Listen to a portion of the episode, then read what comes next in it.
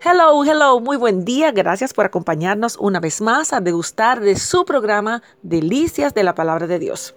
Hemos estado escuchando y compartiendo deliciosas porciones aquí registradas en el libro de Mateo. Y ya hemos escuchado genealogía de Jesús y hoy detalles de un nacimiento. Acompáñame en el capítulo 1, verso 8, donde habla del nacimiento de Jesucristo, donde María, mientras estaba comprometida, o sea, desposada con José, se encuentra encinta como resultado de una concepción milagrosa por el Espíritu Santo, porque el nacimiento de Jesucristo fue así. Estando desposada María, su madre, con José, antes de que se juntasen, se halló que había concebido del Espíritu Santo. Imagínese el tamaño de la sorpresa para ambos. El nacimiento de Jesús fue así. Vemos aquí que estando desposada María, su madre con José, había esencialmente tres pasos para el matrimonio en el mundo judío en los días de Jesús. El primero era el compromiso. Esto se podía hacer cuando la novia y el novio eran muy jóvenes y muchas veces los padres lo arreglaban. El segundo paso era el desposorio. Esto hacía que el compromiso fuera oficial y obligatorio. Durante el tiempo del desposorio, la pareja era conocida como esposo y esposa y el desposorio solo podía romperse por el divorcio.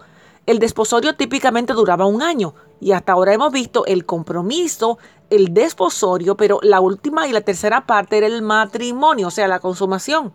Esto era después de la boda y después de un año del desposorio. Y nos encontramos con que ella quedó, eh, había concebido del Espíritu Santo. Imaginemos la gran prueba para esta mujer, esta joven piadosa mujer, María, y para su esposo José. Su situación fue la más penosa y humillante que podamos imaginar Imagínese que nada más que la plena conciencia y la integridad y la más fuerte confianza en Dios podía haberse apoyado en circunstancias tan difíciles donde su reputación y su honor y su vida estaban en juego. No había otra manera en la que pudo haber nacido. Porque si hubiera sido de un padre pecador, ¿cómo podría tener una naturaleza sin pecado? Él es nacido de una mujer para que fuese humano, nuestro Jesús, pero no por un hombre para que no sea pecaminoso. Y rápidamente vemos que José busca el divorcio en secreto. Vemos que José, su marido, en el versículo anterior vimos que María estaba desposada con José. Este comentario muestra que aunque no estaban casados formalmente, José se consideraba el marido de María por el desposorio. Y siendo un hombre justo, José sabía que María le había sido infiel o lo suponía sería imposible continuar con el matrimonio y aún así su naturaleza como hombre justo tampoco quería que esto fuera una dificultad o un estigma para María. José hizo una decisión comprensible en buscar el divorcio en secreto. Quiso dejarla, quiso dejarla el compromiso ya que era necesario un divorcio para romper el acuerdo, quiso hacerlo en secreto, pero un ángel le habla a José en sueño convenciéndolo de no divorciarse de María y le digo estas palabras tan firmes. José, hijo de David, no temas en recibir a María tu mujer, porque lo que en ella es engendrado del Espíritu Santo es, y dará a luz un hijo y llamará su nombre Jesús, porque él salvará a su pueblo de sus pecados. Vemos como el ángel del Señor le apareció en sueños y con estas palabras tan contundentes y firmes, José, hijo de David, este título de hijo de David debía haberle alertado a José de que algo importante estaba en el mensaje. Hijo de David era una referencia al linaje legal de José al trono de David, un recordatorio. Lo que en ella es engendrado del Espíritu Santo es.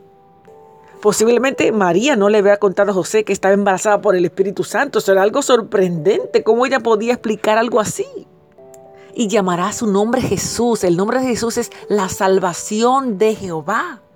Imagínese, vendrá como Salvador y vendrá a salvar a su pueblo de sus pecados. Y fíjese, cuando dice a su pueblo, si hubiera dicho al pueblo de Dios, podríamos pensar que era reservado solo para los judíos, pero no es pertenecer a Abraham lo que trae la salvación del pecado, es pertenecer a Jesús siendo uno de su pueblo. Y para terminar, vemos que el nacimiento virginal como el cumplimiento a una profecía, Isaías 7:14, he aquí una virgen concebirá y dará a luz un hijo y llamará su nombre Emanuel, que traducido es Dios con nosotros. Hasta aquí este resumen fascinante acerca de detalles de un nacimiento. Acompáñenos mañana. Les espero. Hasta la próxima.